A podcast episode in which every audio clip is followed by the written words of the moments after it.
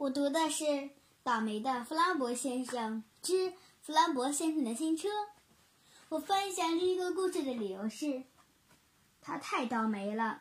他什么时候能不倒霉、细心一点儿看路呢？弗兰博先生的新车。野餐的人送给弗兰博先生了一个抹了芥末的热狗，还不忘给他一张餐巾纸。匆忙吃完热狗。弗兰博先生向大家告别了，我得赶紧到万能兄那里取回我的车。他说：“嘿，注意你的脚下，弗兰博先生！”哎呀，弗兰博先生，你小心一点吧，只有你会一天你会遇到真正的大麻烦。弗兰博先生从沙坑里爬了出来，拍掉了身上的沙子。他看了看自己的脚，嘿，他叫起来：“我的鞋去哪儿了？”他到处看了看，没有看到自己的鞋。他问小男孩：“你看见我的鞋了吗？”小男孩没有回答。弗兰博先生又问一个准正准备潜水的人：“请问你看到我的鞋了吗？”那个人看了他一眼，就走开了。这时，弗兰博先生看到一个正在钓鱼的渔夫。“不好意思，先生。”他问，“你看到我的鞋了吗？”“我不知道啊。”渔夫回答说，“不过你可以去那边看看。”在渔夫身后的那堆杂物里，他找到一双漂亮的短靴子。快看，渔夫又掉下来了，是吗？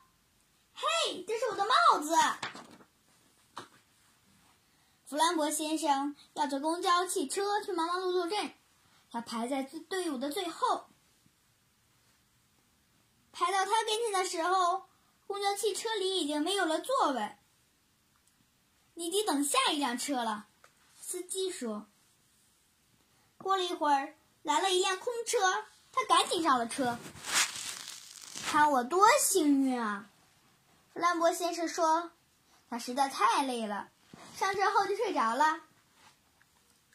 当他醒来时，还没看到忙忙碌碌镇的影子。他问司机：‘对不起，先生，请问我们是什么时候才能到忙忙碌碌镇？’这趟车不是去忙忙碌碌镇的。”司机说。于是，弗兰博先生只好在下一站下了车。从这里要走很远很远的路，才能到忙忙碌碌镇。可怜的弗兰博先生，走了好久好久，弗兰博先生终于到了万能修的汽车修理厂。我等不及了，我的三环的车到底修成什么样了？他问。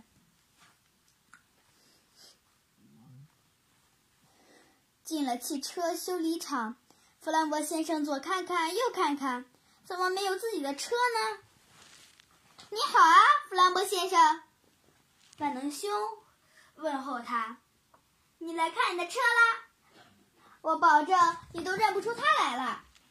他得意的笑着。万能修从汽车修理厂后面推出了一辆汽车。你的酸黄瓜车现在是香肠车了，你喜欢吗？弗兰博先生坐了上去，有点摸不着头脑。不过他还是小心翼翼的看着这辆香肠车回家去了。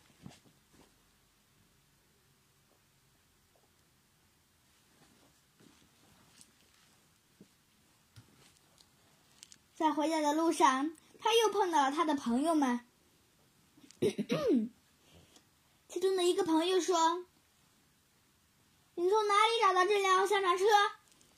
还有这么漂亮带斑点的衣服？”另外一个朋友问。弗兰博先生开着车到了洗衣店，想把衣服上的油漆洗掉，但洗衣店又关门了。怎么回事？弗兰博先生想。当他快到家的时候，香肠车的轮子又出问题了。砰！多么倒霉的日子啊！